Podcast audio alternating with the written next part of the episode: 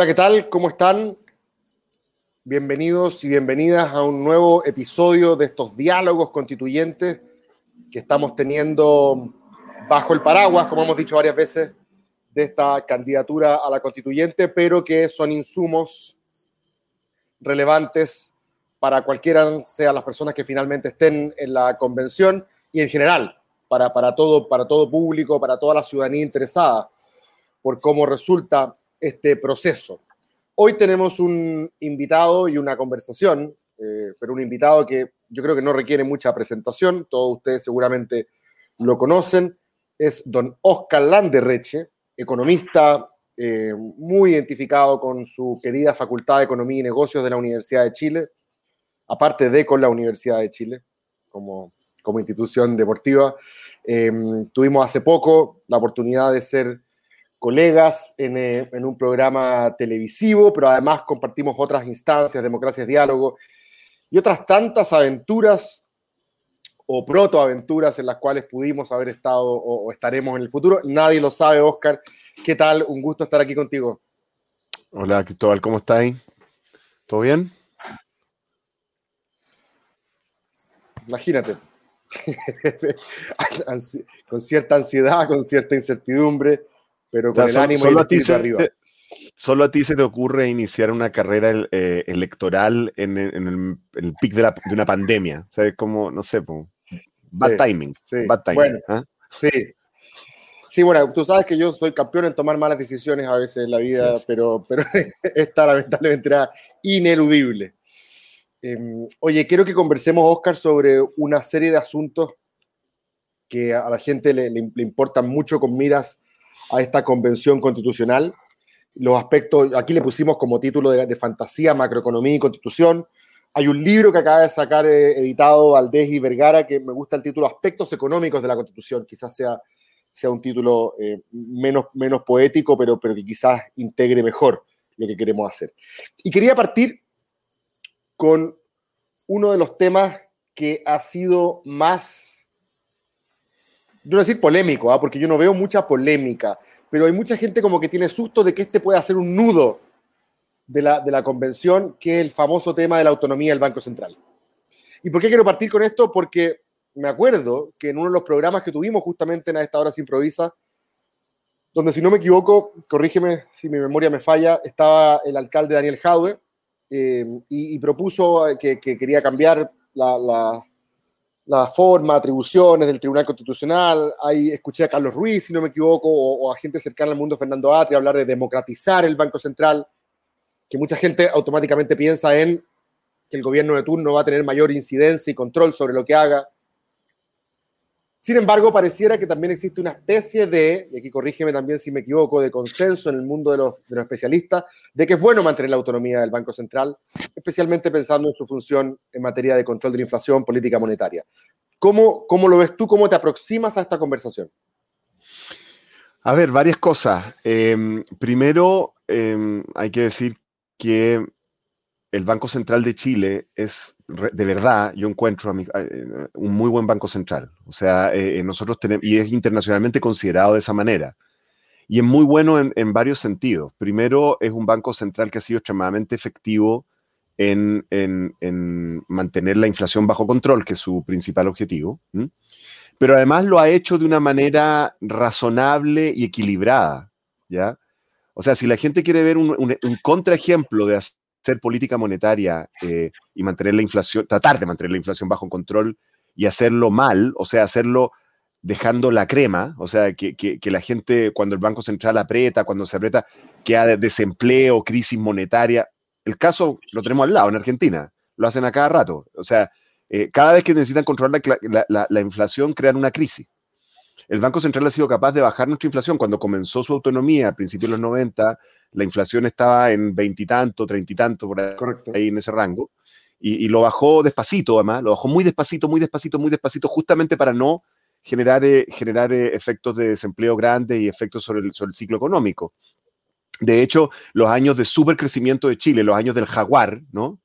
Eh, famoso, fueron con inflación bajando y lento. Y, ha, logrado mantener. Ahora, esto no significa que el Banco Central no haya tenido condoros. Claro que ha tenido condoros. Tuvo un condoro por ahí en que subió las tasas agresivamente, ha tenido un, par de condoros cambiarios, tuvo el condoro además cuando se le produjo esta cosa de que había una secretaria del presidente que usaba la información para especular y el escándalo de no sé qué. Está bien, si ah, todas las instituciones tienen condoros, si, si, si, es, si, es, el estándar, nadie se salva, ¿no? Pero la verdad es que si uno es razonable, el Banco Central de Chile ha cumplido su labor y está bien. Segundo, el Banco Central sí está bajo control democrático, no es cierto que no esté. Los consejeros del Banco Central literalmente son cuoteados políticamente, literalmente. O sea, de hecho, de hecho se hace tal cual. Ah, en el Senado, cada vez que se elige uno, se pregunta a quién le toca para que represente más o menos la, distribución política que hay en el país. Así, tal cual.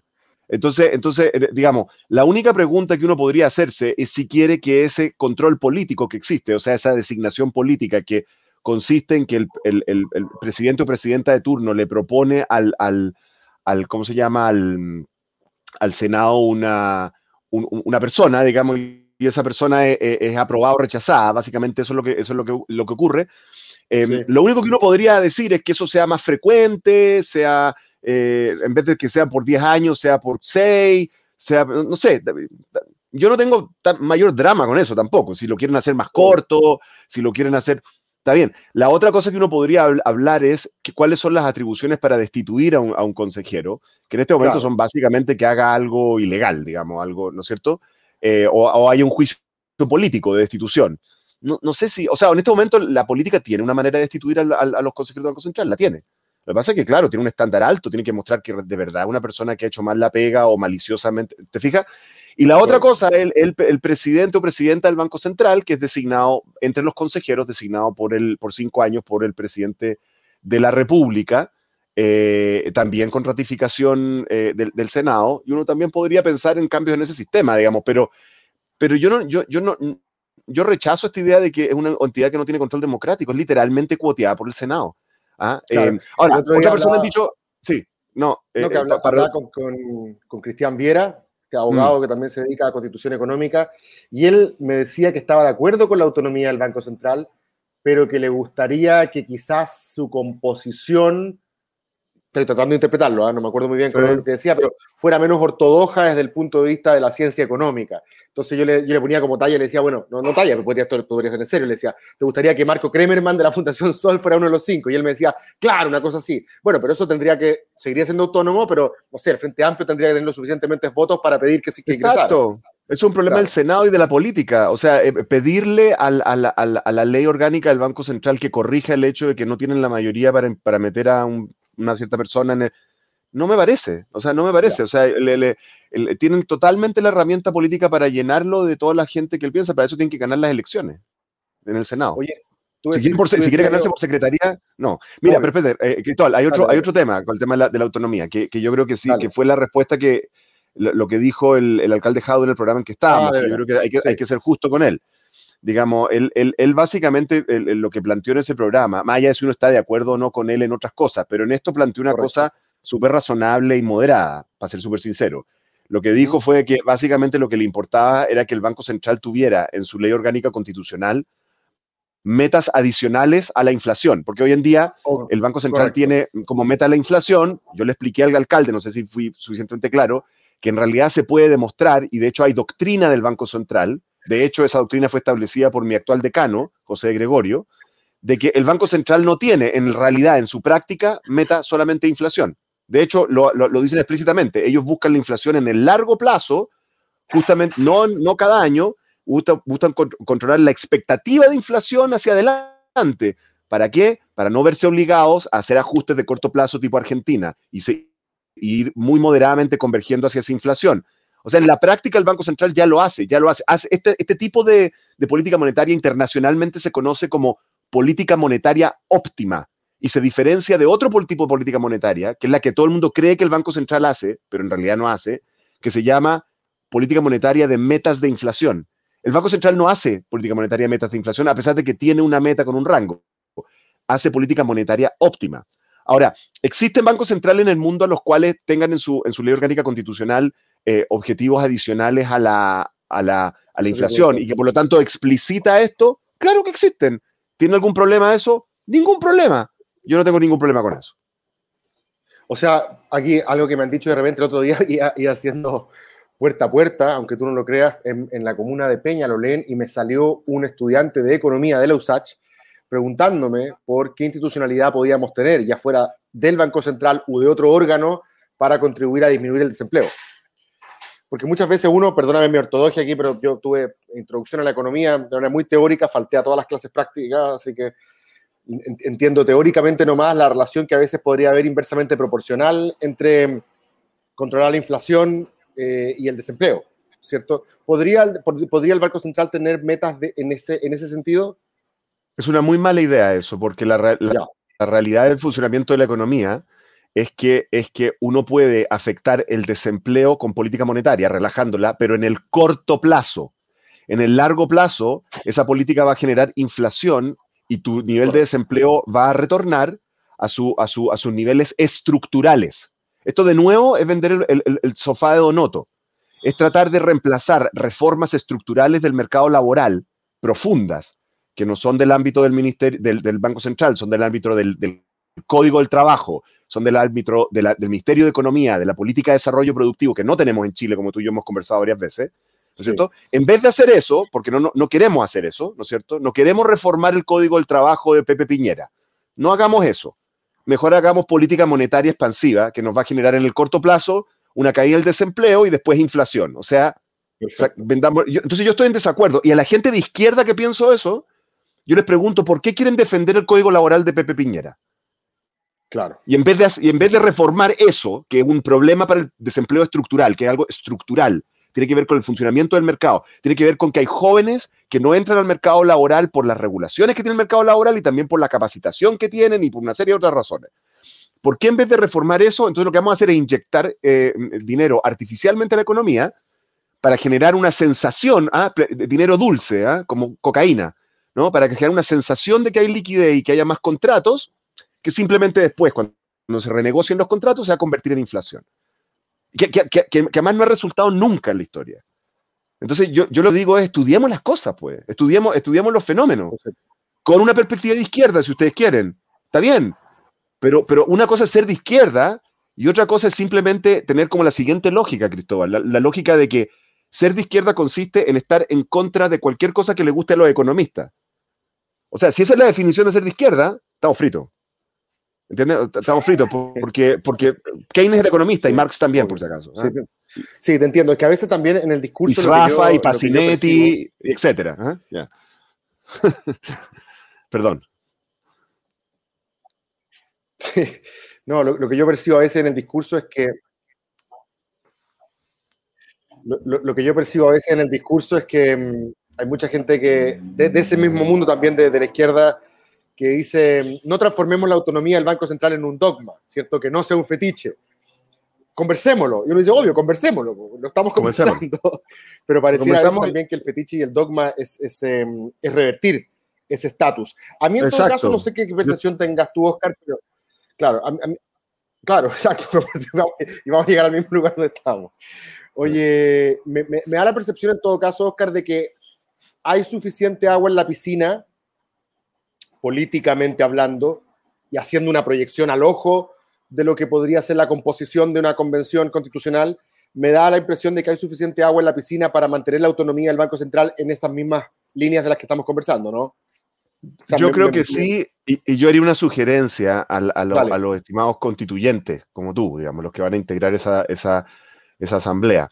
Em, yo les diría, eh, gasten, gastemos harta energía en las cosas que realmente están mal en Chile, ¿no? cosas institucionales que están mal en Chile, ¿no? Eh, o sea, si vamos a gastar energía, digamos, en discutir cosas que están más o menos bien, que con un par de ajustes, digamos, uno las puede mejorar marginalmente, ¿no? Simplemente para satisfacer un punto teórico de alguna asamblea estudiantil. O sea, me parece una mala manera de escribir una constitución. O sea, vamos a gastar, ¿cuánto tiempo vamos a gastar en la autonomía del Banco Central? En vez de, en vez de gastar tiempo, por ejemplo, en, la, en, el, en el, rol subsidiario del Estado. ¿Mm? O en el Código del Trabajo. O la implicancia que tiene para el Código del Trabajo, entonces, para el Código Tributario. ¿Me entiendes, no? Sí, perfecto. Y justamente por lo mismo, te invito a que los, lo dejemos tarea superada. Pasemos al siguiente, pasemos al siguiente tema. Eh, este otro tema que también se ha discutido bastante, yo diría que en dos sentidos, pero seguramente tú tienes una visión bastante más completa y compleja que la mía. Eh, pienso aquí en política fiscal y presupuestaria.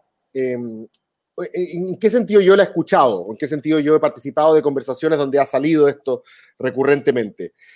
Por un lado, respecto de la famosa iniciativa exclusiva del presidente en materia de gasto público, ¿cierto? Que hay mucha gente que dice que ya de facto dejó de existir en los últimos dos años.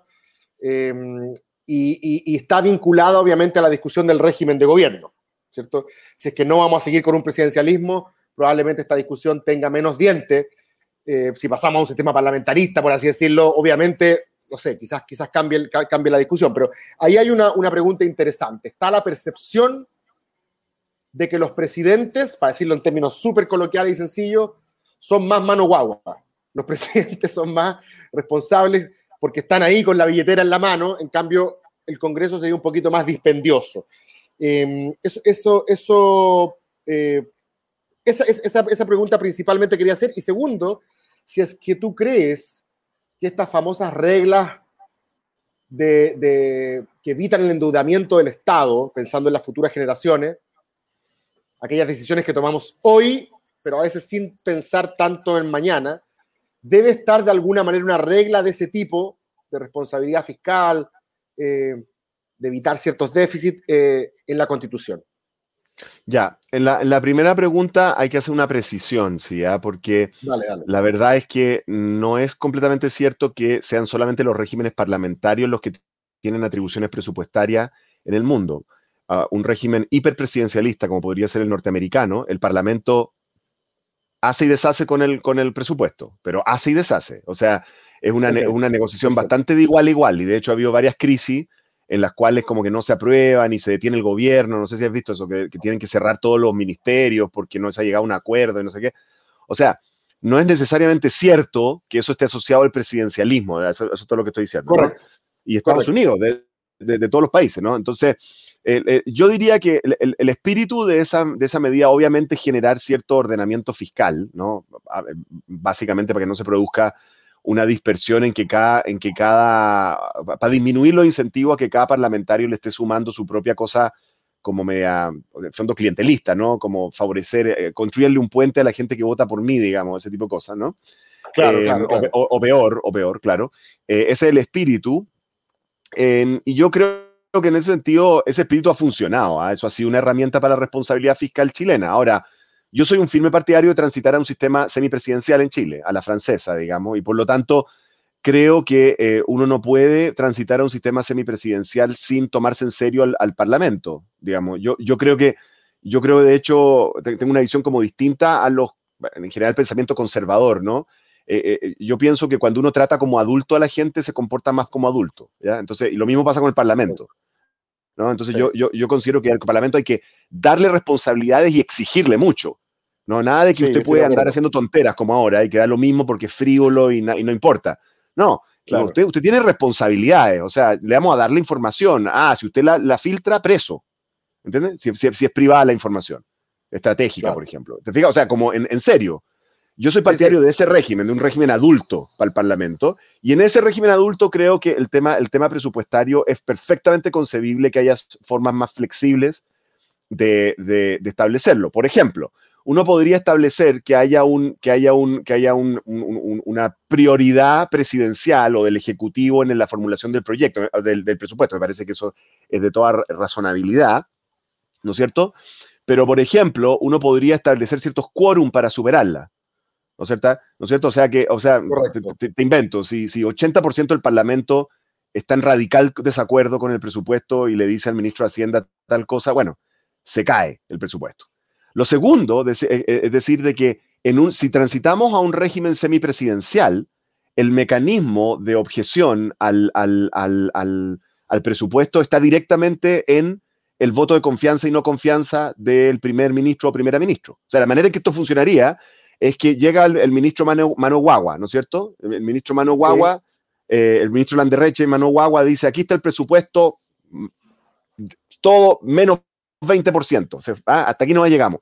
Y se enoja el Parlamento, ¿no? Bueno, voto no confianza contra el gabinete, contra, no, contra la figura del ministro de Hacienda, sino contra la figura del, del, contra el gabinete, que es contra la, figura del primer ministro, ¿no? Primer ministro Belolio, ¿no? Entonces va el primer ministro Belolio, se defiende, trata de lograr los votos y fracasa, bueno, y lo destituyen. Listo. Y entonces se, renegocia y en la renegociación para nombrar al siguiente, al siguiente primer ministro, ¿no? que sería Landerreche porque había urdido este plan para bajar a Belolio. claro, eh, te digo que este tipo de cosas no ocurrió en religiones parlamentarias, así que, en fin, el, el, ¿no es cierto? El siguiente, parte de los términos de la negociación para la ratificación parlamentaria del siguiente gobierno, o sea, del siguiente primer ministro o primera ministro, es que se negocian acuerdos eh, eh, presupuestarios. Entonces hay un mecanismo, en el sistema semipresidencial hay un mecanismo muy directo para esto, pero igual uno podría tener una flexibilización con quórum. Así que yo, yo, de hecho, yo creo que este sí, a diferencia del tema anterior, es un tema que uno debería discutir muy profundamente en la, en la, en la, en la, en la, en la constituyente, si es que vamos a ir a un sistema semipresidencial que vamos a ver. No sé, no, no, entonces, entonces, entonces pareciera, Oscar, que aquí nos quedamos con dos puntos para desmitificar, por así decirlo. Uno es que hay que desmitificar que eh, presidencialismo sea necesariamente incompatible con un Congreso con más atribuciones desde el punto de vista presupuestario. Es que el nuestro actualmente las tiene, pero no necesariamente tiene que ser así. Y lo segundo que habría que desmitificar entonces es que un régimen semiparlamentario eh, es necesariamente, por esencia, más irresponsable fiscalmente que, uno, que, un, que un presidencialismo. Eh, claro, y de hecho, eso, no es cierto. Estados Unidos es de una irresponsabilidad gigantesca, es presidencial y un desastre. Sí, de hecho, alguien, alguien me entregó unos papers para, para, echarle un vistazo, obviamente me leí los puros abstracts, pero estaba ahí la idea de que en, en, comparación, regímenes presidenciales y parlamentarios en el mundo, eh, no era cierto que los parlamentaristas fueran eh, más, más dispendiosos o más irresponsables fiscalmente, eh, por lo menos lo que la literatura señala. Ahora, lo que sí podríamos hacer es adoptar algunas de las mejores prácticas internacionales en esto. Por ejemplo, Número uno, podríamos tener un, requerimiento institucional en la Constitución o en, alguna ley orgánica que haga obligatorio, ¿no es cierto?, el tema de, eh, hacer una, cuantificación independiente eh, del presupuesto, una valoración, un, análisis de, los presupuestos. Esto sí lo tienen en Estados Unidos. En Estados Unidos tienen una organización autónoma que se llama el Congressional Budget Office, o sea, la oficina parlamentaria presupuestaria, que es de los dos partidos, básicamente pues ya tienen dos partidos, ¿no? Eh, y tiene que emitir un informe por consenso de los, tienen sus economistas de izquierda, economistas de derecha, y tienen que emitir un, informe por consenso sobre el presupuesto. Y eso es por ley. Ahora, si les hacen caso o no, eso no, porque hay, hay soberanía de los políticos. Pero por ley tiene que darse la opinión y tiene que ser pública. Por lo tanto, si, si los parlamentarios ignoran esa opinión, es, a, vista y paciencia de toda la ciudadanía, ¿no es cierto? Entonces, una cosa como esa me parecería sana, ¿ya? Eh, hay otras cosas que me parecerían muy sanas. A mí me parecería muy sana establecer una, una, un, sistema que le permitiera a parlamentarios individuales sugerir swaps de presupuestarios. O sea, decir, por ejemplo, llega, llega, llega el, el, el, diputado Belolio, vamos a decir, ¿no? Ya hubo un diputado Belolio, sería este siguiente diputado Belolio mucho más barbón, ¿no? Viene el diputado Belolio y dice, mire, yo le quiero eliminar completamente el, presupuesto que está asignado, ¿no es cierto?, a, eh, eh, a, Colo Colo, ¿no es cierto? Hay un presupuesto asignado, no hay un presupuesto asignado a Colo Colo, nadie va a entender eso, estoy haciendo un, ejemplo. El, presupuesto a Colo Colo se lo elimino, se lo elimino y yo lo quiero reemplazar y quiero proponerles que reemplacemos ese presupuesto de Colo Colo y se lo demos al Audax Italiano, que es el verdadero equipo que debería seguir Belolio y no esa cosa que tú llamas Vespucio con no sé qué cosa. Ya, ¿no es cierto? Entonces, eh, nadie sabe eso, Belolio, please, ya. Entonces, Colo Colo y se lo pasa a Audax Italiano, ¿no es cierto? Entonces, uno podría hacer una, especie de ventanilla para swaps presupuestarios que sean responsables fiscalmente. O sea, yo, lo único que estoy haciendo es que alguien diga, oye, esta plata la estamos malgastando. Esto es una idiotez. Yo propongo, ¿no es cierto?, que esto vaya de aquí a acá y podría haber un fast track presupuestario de atribución parlamentaria, ¿no es cierto?, que igual requiere que se vote y que tenga mayoría y que no sé cuánto, digamos, pero que, pero, pero que le permita a, los parlamentarios identificar, ayudarnos a identificar malos usos de presupuestario, plata que se está malgastando y asignarla a causas que ellos consideran que son más, eh, eh, más que tienen más sentido desde el punto de vista social o económico o político, da lo mismo. A mí me parece que ese tipo de mecanismos uno los podría conversar y son perfectamente compatibles con responsabilidad fiscal, porque simplemente lo que estoy haciendo es que tomo 100 y los muevo de acá para acá, y sometido a una... y le da atribuciones, además le incentiva a, los parlamentarios a analizar detalladamente el presupuesto y el funcionamiento de los ministerios, a mirar adentro, a decir, ¿ustedes por qué están gastando esto en viajes? Cero viaje, compadre, eso lo vamos a usar en leche para los gatitos. Perfecto, listo. Así. Eso me, parece, me parecería una, cosa interesante. Sí, además que dicen que cuando los parlamentarios tienen a veces funciones ministeriales asociadas, como en algunos regímenes semipresidenciales o parlamentaristas, también se ponen bastante más cuidadosos y serios con el uso de los recursos. Otra cosa es con guitarra. Así es. Oye, mm, eh, te, te, quería preguntar ahora por la segunda patita de, esa, de ese, segundo, ese segundo tema, que es la de la importancia o no importancia de establecer algún tipo de principio de responsabilidad fiscal que, como es un compromiso de Estado, ¿cierto? Como va a estar establecido en la Constitución, limite o constriña eh, la, política fiscal de los, de los gobiernos de turno. Sí, yo creo que, mira, aquí uno puede establecer un paralelo muy claro entre este tipo de políticas, ¿no? Como que, que es eh, establecer principios, por ejemplo, de, balance estructural fiscal o establecer límites al endeudamiento o establecer ese tipo de, como de principios constitucionales, eh, uno puede establecer un paralelo muy claro con la típica discusión que tenemos de los derechos sociales garantizados en la Constitución. ¿Ya? A ver. Yo, claro, porque, porque una cosa es que uno establezca ciertos principios en la Constitución, que son básicamente declaraciones que hace la República, digamos, como un colectivo, de, cuáles son sus objetivos, algunos de los cuales pueden ser contradictorios, entre otras cosas, ¿no? O sea, nosotros como país somos partidarios, o sea, a mí de las cosas que me gustan de las constituciones antiguas cuando me las leí, todas las constituciones uno se las lee si uno se mete en estos temas, digamos, pero me gustan mucho las primeras constituciones americanas, ¿no? Las primeras eh, que, eran, que, eran bien, que, eran, que eran bien ahí mal, hechas, por eso es que duraban como seis meses, digamos, ¿ah? Pero siempre tenían como primer principio, que era muy bonito, la de Colombia me gusta mucho en esto porque yo vivía allá, decía que, que la primera era, era que, sea, se, se, se que, que, en la República de la Nueva Granada, que se llama al principio, ¿no se, eh, se, se, declara ilegal la esclavitud y que cualquier persona que siendo esclava toque territorio nacional queda libre. Queda libre. Lindo, lindo, lindo. Me encanta esa cuestión, precioso, así, ¿no? Pero tú, tú tienes, tú tienes, tú, hay cosas que tú declaras que, en, perdona, en Colombia hasta el día de hoy hay formas de trato a grupos vulnerables que son básicamente esclavitud. O sea, el hecho de que tú no escribas una constitución no significa que lo vas a cumplir. Y de hecho, de, facto, la esclavitud continuó en, Colombia un tiempo más y tomó harto tiempo eliminarlo. Pero, pero, pero, pero básicamente tú declamas un principio y ese principio puede ser contradictorio con otro.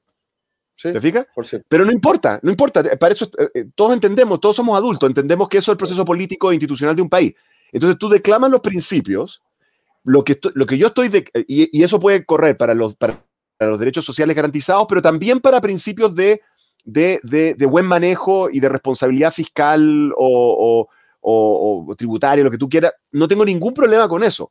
Lo que yo estoy radicalmente en contra es en que uno establezca el mecanismo en que lo va a hacer, porque en el fondo le está quitando una atribución a la política y al Parlamento.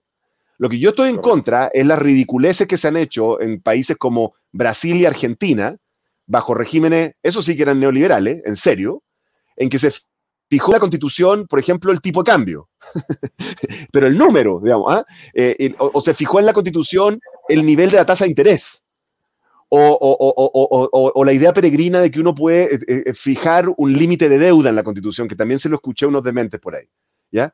Eso no tiene sentido, no tiene sentido por varias razones. Primero porque no lo vas a cumplir, entonces al final estás derrotando la constitución. Hay todos estos casos en que no se cumple, ¿ya? Y segundo, porque le estás quitando soberanía a la política. Y lo que queremos, creo yo, o por lo menos tú y yo y la gente que se parece a nosotros, digamos, queremos darle más soberanía a la política y más al Parlamento para que, para que, para que decida cómo hacerlo.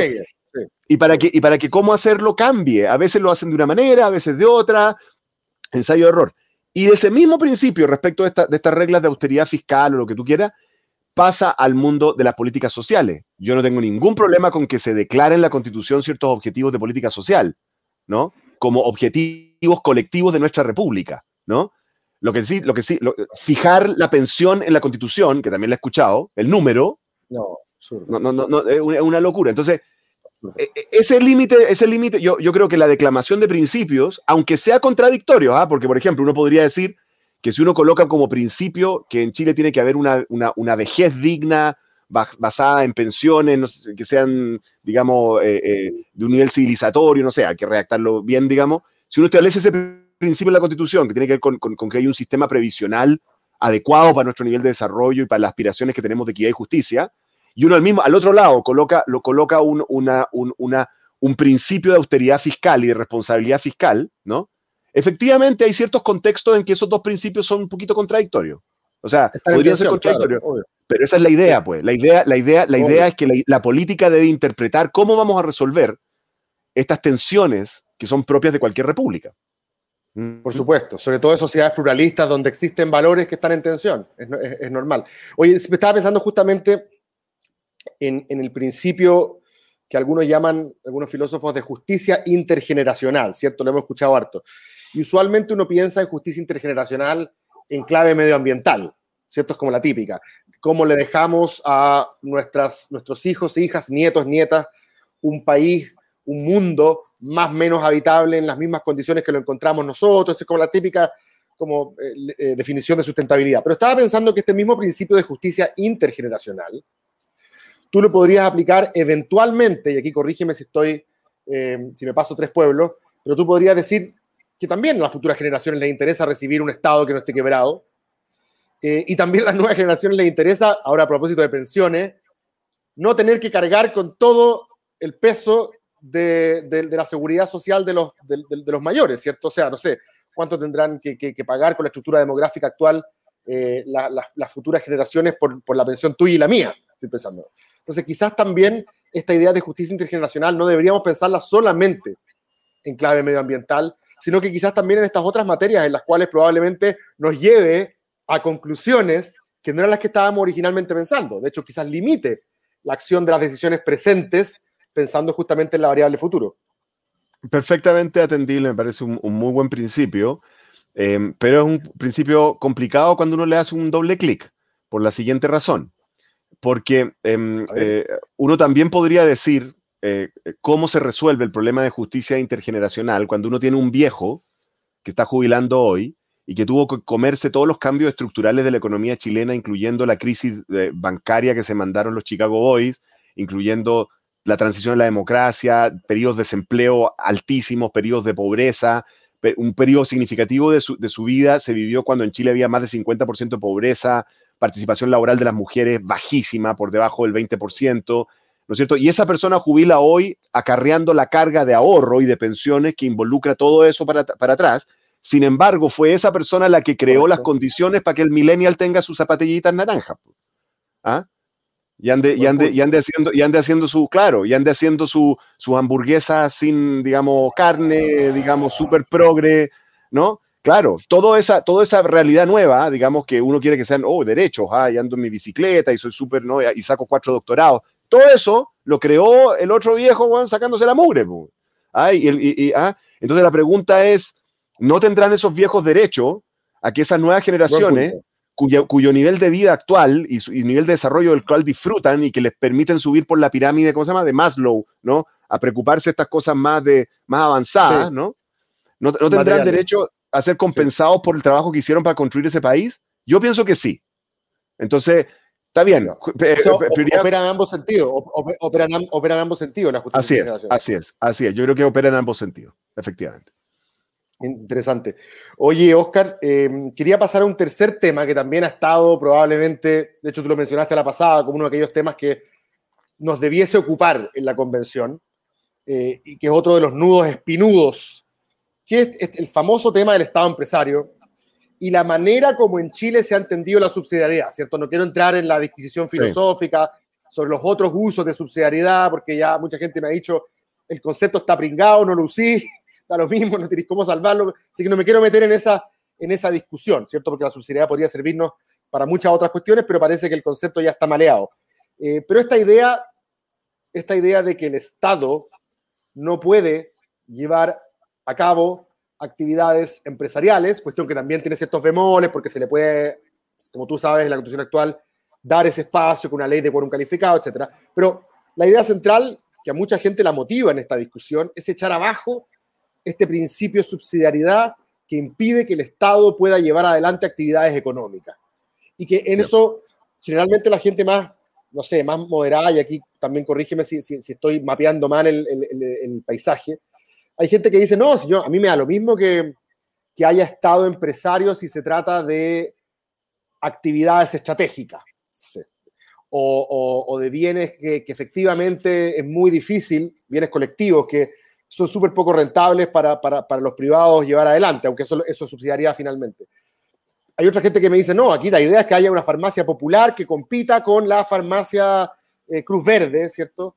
O, o, quizás mismo en materia de derechos sociales, eh, o en un tema que a ti te, importa mucho, ¿cierto? Y lo conoces bastante mejor que muchos de nosotros, que es esta idea de, de hasta qué punto el Estado pudiese conducir un tipo de modelo de desarrollo, una estrategia de desarrollo que, eventualmente involucre, que meta las patas y no solamente regule desde arriba, que, se, que se, meta en, alianzas público-privados, que consiga ciertos acuerdos comerciales, eh, que establezca certidumbre jurídica en largo plazo.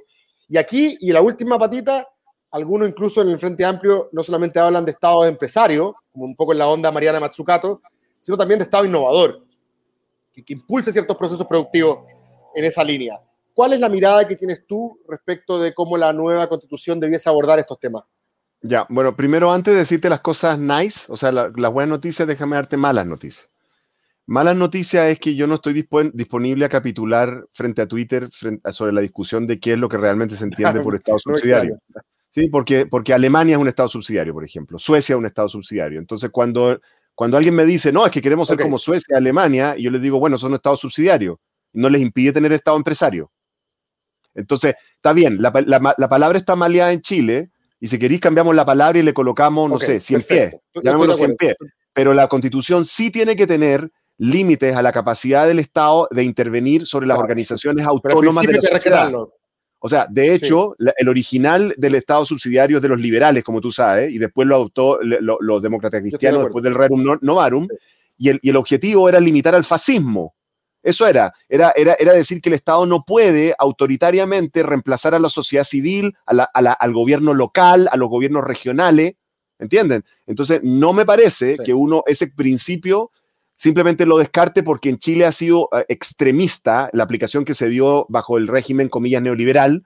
En Chile se, dio una interpretación absurdamente extrema a, eso, en que el Estado no podía hacer ni siquiera lo que hacen en Estados subsidiarios como Suiza o Suecia o, no, Holanda. Ya, eso primero. ¿Ya? Entonces tengamos una discusión explícita sobre el Estado subsidiario. No, no, nos escondamos ni nos, ni, nos, refugiemos en lo que le molesta a Twitter. No, ya. Segundo, segundo, el, el, yo creo que déjame darte una segunda mala noticia. El problema del Estado subsidiario en Chile no es solo la constitución. De hecho, la palabra Estado subsidiario, el término Estado subsidiario no está en la constitución, ¿ya? Así, no dice Estado subsidiario, ¿no? Eh, eh, ya, entonces, y, de, y de hecho, de hecho, tan no está en la Constitución, que en realidad muchas cosas que tienen que ver con lo que se entiende por una visión extrema del Estado subsidiario, que impide al Estado desplegarse estratégicamente, como tú sabes que yo soy partidario, ¿no?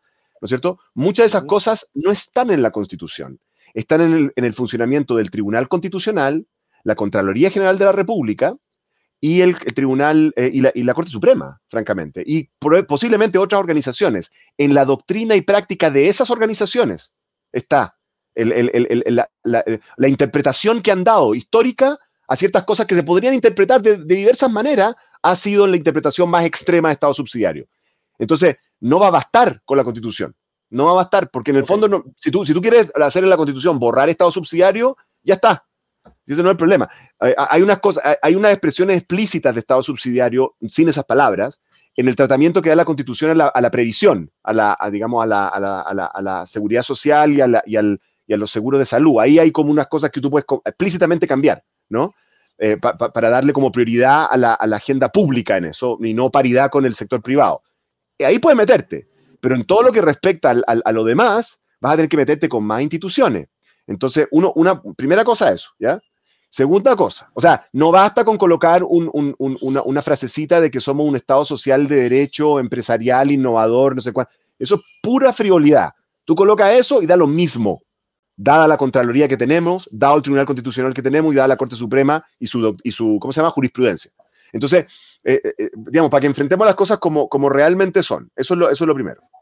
Lo segundo, déjame contarte una primicia, porque parece que todo el país no se dio cuenta. Cuando yo fui presidente de Codelco, fundé una empresa pública, nueva. Yo la fundé con, mis colegas del directorio, por supuesto. Se llamaba Codelco Tech. Era la filial tecnológica de Codelco. Ya. Adivina qué pasó durante el gobierno de Piñera. La cerraron. Ok. La cerraron. exacto. ¿Y para qué era Codelco Tech? Para que Codelco generara, eh, se metiera al negocio de la tecnología minera y generara una externalidad, ¿no es cierto?, hacia el, hacia el, hacia el, y generara, digamos, impulsara un, em, ¿cómo se dice? Un, ambiente de innovación, ¿cómo se dice? Una, un, ecosistema de innovación, ¿ya? Esa era la idea. Bueno, yo lo creé. Ecosistema. Exacto. Yo lo creé y se cerró, bajo la constitución actual. Entonces alguien tendría que legítimamente preguntarse cómo es posible que este señor haya eh, creado una, empresa pública bajo la constitución actual. ¿Es solamente porque es de Codelco? Porque entonces yo te podría decir, bueno, si lo puede hacer Codelco, lo puede hacer ENAP, lo puede hacer el Banco del Estado y lo pueden hacer todas las empresas militares que son del Estado. Por lo tanto, tenía harta instrumentos para crear empresas y lo puede hacer la Corfo. Entonces, cuidado con sacar las, ¿cómo es? las castañas con la mano del gato. Es re fácil para la política de izquierda escudarse en que supuestamente les prohíbe la, la constitución algo que en realidad sí podían hacer y no quisieron. Las razones por las cuales no hemos creado una empresa nacional del litio que reemplace este motivo de vergüenza que tenemos en Chile, que es que el yerno del dictador le regalaron el litio. La razón no es que está prohibido en la Constitución, perfectamente lo puede hacer la Corfu y Codelco, tal como yo creé Codelcotec. Lo que pasa es que la, perdona, lo que pasa es que esa política, la política de SQM y de ese señor, corrompió incluyendo buena parte de la izquierda. Entonces les es muy cómodo recibir las donaciones de, SQM y después decir, no, es que el Estado empresario nos impide crear una empresa nacional del litio. Falso. Cuidado con eso. Ya, ahora vamos a la buena noticia. Ahora vamos a la buena noticia. Ahora vamos a la buena noticia. No, no, yo te, iba a preguntar, te a preguntar ah. una cosa, dame un segundo. No, muy cortito. Lo que pasa es que yo, creo también que justamente por lo que tú dices, mm. también me parece que hay agua en la piscina suficiente por si quedaban dudas de que en estas áreas que llamémosle estratégicas, de recursos naturales, eh, que implican inversiones de largo plazo, eh, etcétera, una certidumbre jurídica que es la que proporciona el Estado, lo que tú queráis, pareciera que hay menos controversia futura, ¿cierto? Si tú me decís litio, si tú me decís hidrógeno verde, si tú me decís eh, estas, estas áreas estratégicas, yo te digo que en general no creo que uno se encuentre con mucha resistencia. Más o menos, más o menos, más o menos, porque yo creo que hay, dos tipos, hay, dos tipos, de áreas en esto que son, que son estratégicas, ¿ya? Y que, y que generan distintos tipos de, de, disyuntiva y de conflicto. Una eh, son áreas de, que uno podría llamar de fomento económico y desarrollo tecnológico puro, ¿no?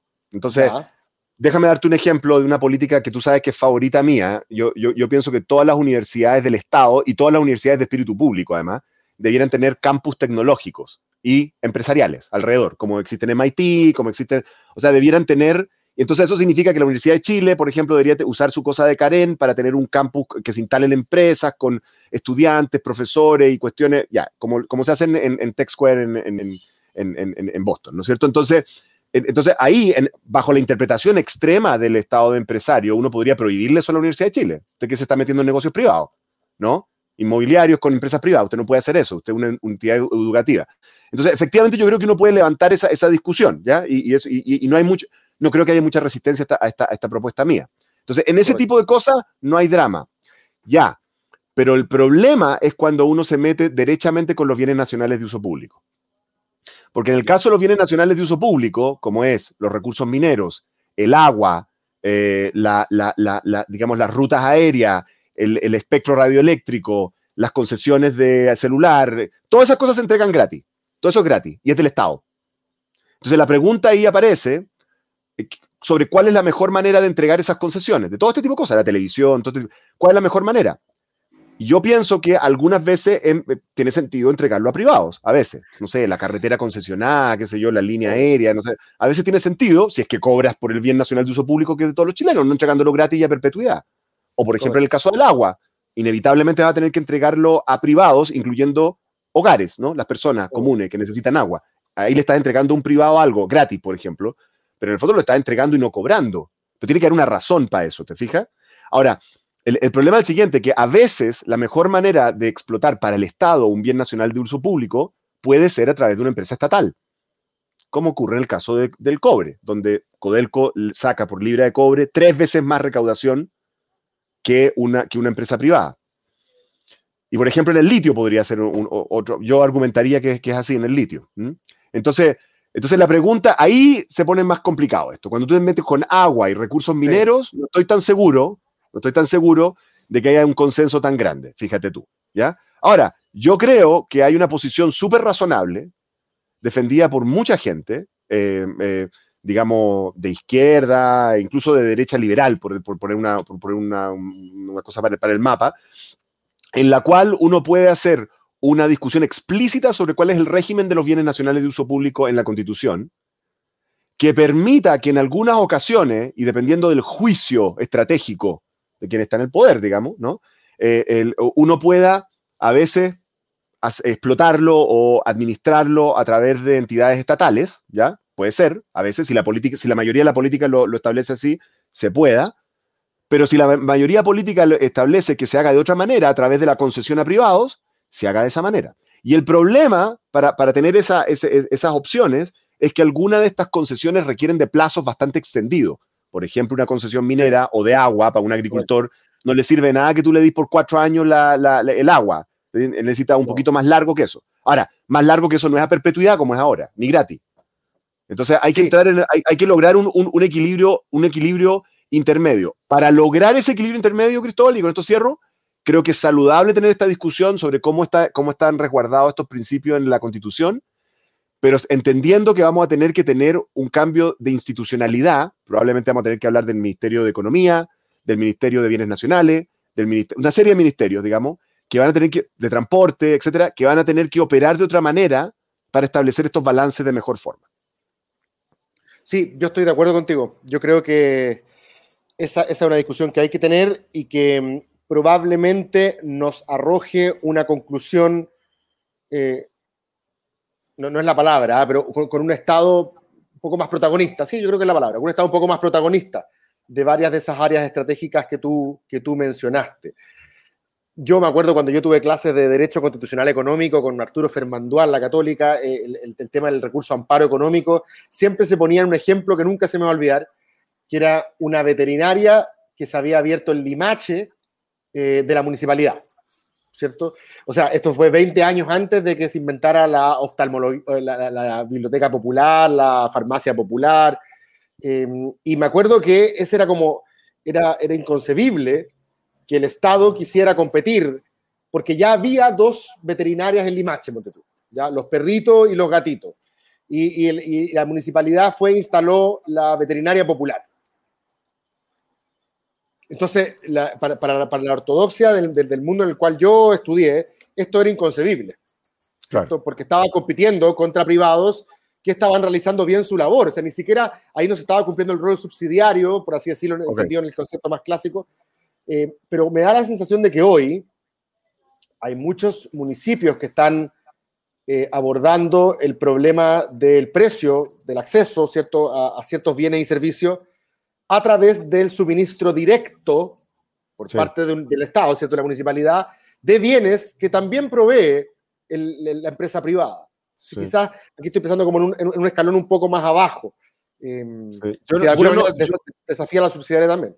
Yo creo que lo que hay que hacer es reemplazar, de nuevo, la interpretación chilena de subsidiariedad por una un poquito más compleja, donde sí se le exige a la, a la autoridad, que en este caso sería un, un, un alcalde, ¿no es cierto? Claro. Eh, una justificación de por qué está montando esa empresa pública, aunque sea pequeña, aunque sea una veterinaria pequeña, y esa justificación, desde mi punto de vista, debiera tener dos posibilidades, dos variantes o combinadas. Una, una justificación estratégica de desarrollo productivo o una justificación social, ¿no es cierto?, distributiva. Para mí, esa exigencia es la correcta, ¿no? Y, y, y digamos, y, uno podría decir, digamos, de que la interpretación extrema del rol subsidiario, eh, básicamente lo que hace es que, eh, em, eh, digamos, le, le, como por así decirlo, se cierra a solo una justificación, que es la falla de mercado clásica, ¿no? Donde hay, un donde hay un monopolio o hay, un, hay una parte del país en que no hay banco, ¿no? El típico banco del Estado tiene que colocar una, una filial porque simplemente no les da porque es demasiado pequeño. Eh, eh, esa, esa, esas, esas justificaciones de, falla de mercado clásica, que son externalidades, bienes públicos, las típicas cosas, ¿no? Esas están contempladas en la mirada que tú estás diciendo. eso están contemplados. Eh, ahí, sí. ahí sí se justifica la entrada. Yo lo que estoy diciendo es que hay dos más. Hay dos más que no están contempladas, que van más allá de la eficiencia económica. Una es la lógica distributiva y la otra es la lógica estratégica, que sí es de eficiencia, pero es de largo plazo. Perfecto. Ya, me queda, me queda súper eh, claro. Oye, nos queda poco tiempo. Por esto, perdona, Cristóbal, por esto es que yo creo que hay que tener una, una, conversación explícita sobre el concepto de subsidiariedad. Y yo creo que lo más sano en la Constitución es que esté explícito. O sea, la, la mía favorita diría, lo que entendemos por subsidiariedad es lo siguiente. Y como nos molesta la palabra subsidiariedad, la vamos a reemplazar por banana, lo que tú quieras, digamos, pero, pero explícito, porque si tú lo dejas implícito, te lo va a interpretar la, Corte Suprema, el Tribunal Constitucional y en la Contraloría de la, de, la, manera que no va a tener accountability eh, eh, político y electoral. Oye, una, nos, queda poco, poco rato, Oscar. la, idea es que esto no, no, no, se pase de la hora, ya llevamos 51 minutos muy, muy entretenidos, interesantes conversando. Eh, pero hay un tema que era el, cuarto que quería conversar, cuarto y último, así que alcanzamos a pasar todo el temario, eh, que es la propiedad, ¿cierto? Eh, porque de, de, los cucos que, que, muchas veces andan dando vuelta, principalmente en el mundo empresarial, los sectores más cercanos a, a, la derecha en general, es, como hablábamos al principio, el tema del Banco Central, que de aquí en esta conversación exorcizamos ese, ese, ese fantasma.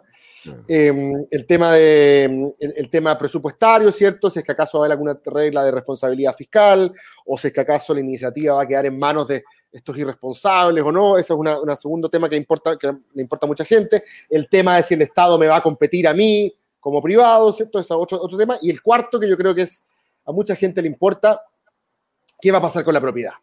cuál va a ser el estatus de la propiedad privada. Y a pesar de que yo no he escuchado a nadie, salvo que quizás tú tengas eh, más, contacto con, un mundo más de izquierda que el que yo conozco, eh, yo no he escuchado a nadie decir que va a abolir la propiedad privada, en, esos términos, ¿cierto?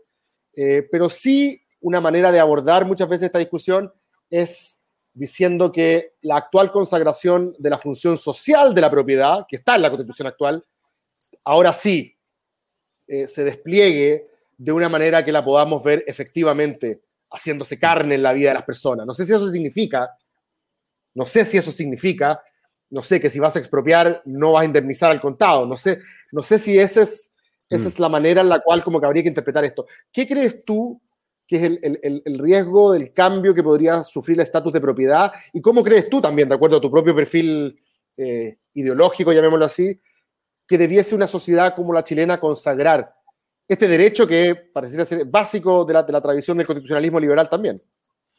Bueno, como tú sabes, yo soy partidario de abolir la propiedad privada y reemplazar todo por unas granjas, unas granjas colectivas en que todos cultivamos arroz y andamos en pijama, ¿ah? negros. Por, supuesto. Eh, Leí tu libro al respecto.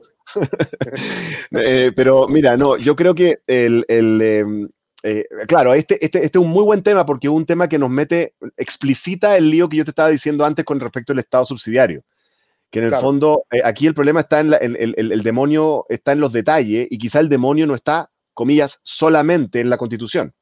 Porque francamente la, posibilidad de expropiar por razones de obras públicas incluso, está, está, ese mecanismo existe, eh, la discusión sobre cuál es el precio correcto, mm, no me parece que uno pueda fijarlo en la constitución, digamos, creo que tiene que haber ciertos principios ahí, ¿no? O sea, mm, digamos, encuentro muy difícil que lleguemos a la conclusión de que, de que, uno, de que uno, como mecanismo distributivo, ¿no? Lo que uno tenga que hacer es expropiar en función pública y no indemnizar. encuentro que una, una, tontería, porque la realidad es que los instrumentos para redistribuir son otros. Son los impuestos, los subsidios, discutamos eso, digamos. Esto es de nuevo como sacar el, eh, como el, el, sofá de un otro otra vez, venderlo, ¿no? Entonces, me parece a mí que eso no está tan raro en, Chile. Ahí no, no, no, me parece, me podrán eh, corregir algún, algún abogado, digamos, pero no me parece que eh, los principios que rigen las potestades que tiene el Estado para expropiar, ¿no es cierto?, eh, y usar eh, alguna cosa sean tan diferentes a, los de otros lugares. Sí hay una variable, sí, ¿ah? hay una variable que a mí, a, mí, a mí siempre me ha parecido que eh, un poco puede estar detrás de esta cosa que uno observa en las ciudades chilenas, que es como que odiamos el urbanismo en Chile, ¿no? Como que nos gusta maximizar la fealdad de nuestro espacio urbano, ¿no?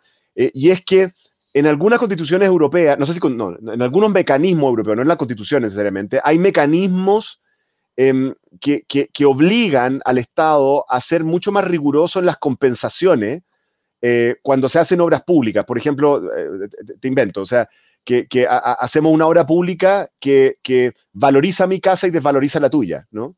Por, claro, ¿no? Sí. Entonces, entonces hay, hay cosas como, como principios grandes que obligan al Estado a encontrar un mecanismo de compensación entre los dos. ¿Ya? Correcto. Y eso sí se ha usado en Chile, eso sí se ha usado. Eh, eh, digamos, le, pasamos la carretera por arriba a las poblaciones por la cual se va todo el mundo de vacaciones a Cachagua, ¿ya? O sea, eso, eso sí lo hemos hecho, ¿ya? Y no, nadie ha sido compensado. entonces, entonces, ese es un principio que uno podría establecer, por ejemplo, ¿ya? Interesante. Pero, pero por lo tanto, esta idea de que todos los que han sido perjudicados por obras públicas están siendo compensados, no es cierto. Es cuando te expropian el terreno, es cuando te expropian, no sé, el, derecho de agua, no, pero si te pasan una carretera por arriba de la cabeza, nadie te compensa. Entonces, entonces, ojo con eso, ya. Entonces, ya, un, un, un, tema es ese. Un tema, un, tema que yo creo que hay que, hay que si vamos a, si vamos a compensar a las personas por los efectos que hace el Estado, por razones, hay que hacer carreteras. Así que, eh, digamos, ah, eh, eh, no solamente compensar a los ricos y a los empresarios, no, pues también la gente. Y eso sí se puede explicitar en la Constitución. eso es lo primero. Yo estoy de acuerdo, Lo, segundo, lo segundo que yo creo que es importante decir es que, eh, em, o sea, yo creo que el principio de, defensa de la, de la, propiedad, obviamente, necesariamente va a tener que estar en, en, la, en la, Constitución. Em, y tiene que haber resguardos jurídicos para esto, ¿no es cierto? Eh, y esos resguardos jurídicos no tienen, no tienen que contradecirse con lo que estábamos diciendo antes, ¿no? De, que, de que es activar un poco más esta, esta, esta, mm, eh, esta función estratégica del Estado, la función social del Estado, etcétera, etcétera, etcétera. Por eso es que yo eh, siempre he querido como enfatizar el hecho de que es súper importante ahora que elijamos una buena constituyente con candidatos como tú, ¿no es cierto? Para que salga una buena constitución y sea ratificada y sea legítima, bla, bla, bla. Pero tenemos que entender que después de eso, una vez aprobada, ¿no? una vez aprobada y ratificada, va a haber un periodo que yo llamo de adecuación constitucional, que va a ser bastante largo. En los periodos constitucionales son periodos que duran cualquier cosa entre 5 y 10 años, en la cuales tú sistemáticamente modificas instituciones y leyes que tienen alguna contradicción en su operatoria con la nueva constitución. Eso va a ser así, y no lo puedes hacer de un suácate. Claro, porque es demasiado, no, no se puede. ¿ya? Y por lo tanto, yo sugeriría a los miembros de la constituyente considerar un mecanismo transitorio en lo que proponen para ello, para facilitar aquello. Y ahí es donde se van a jugar algunas de estas cosas, de cómo quedan bien balanceados y bien, y bien tonificados, digamos, esta, esta, estos equilibrios. Oye, Oscar, me, me, pareció, sí, clarísimo. Yo creo que esa parte, esas disposiciones transitorias van a, van a ser parte probablemente de la conversación de salida, sobre todo porque además vamos a quedar como medio camino. Esto va a salir, en teoría, en teoría, si sale bien, se va a aprobar a mediados, fines del 2022. Por lo tanto, ya va a haber un régimen. eres, un niño, eres un niño. Eres un niño. No, no hay ninguna posibilidad de que se cumplan esos plazos, hombre. O sea, si no, tú no, no, escúchame, escúchame, escúchame. Lo que estoy diciendo es que en el, en el, mejor de los casos, en el caso que está pronosticado hoy, esto terminaría a fines del 2022 y a lo que voy es que estaría haciendo el comienzo además del siguiente periodo, tanto presidencial como parlamentario, por lo tanto para que en verdad las normas, siquiera orgánicas, entren en vigencia, hay que esperar el ciclo siguiente, o sea, hay ahí un trabajo largo que va a tener que hacer el próximo parlamento y el próximo presidente, que básicamente su agenda va a tener que ser... Implementar. generar ese, esa conexión que estás tú eh, señalando. Además, yo, creo que la, probabilidad de que se aplace los plazos es alta. Si uno compara la, duración contemplada de esta constituyente con otras comparadas, es súper apretada, es súper corta. Es una posibilidad. Oye, te quiero agradecer sinceramente porque ha sido una estupenda conversación. Abordamos los cuatro temas que, que yo tenía en el temario. Siempre uno no alcanza a pasar toda la materia, tú lo sabes mejor que yo, pero, pero en este caso alcanzamos a ver todos los temas. Así que te lo agradezco, sinceramente, yo creo que la, gente que va a ver esto va, va, a quedar muy, muy contenta de este barrido, panorámica, ¿cierto? No, uno no puede entrar nunca en todas las Honduras que le gustaría, pero, pero, pero creo que quedó más o menos mapeado el, el, terreno. Así que un gusto, Oscar, te lo agradezco sinceramente eh, y estamos en contacto. Pues. Lo estamos viendo.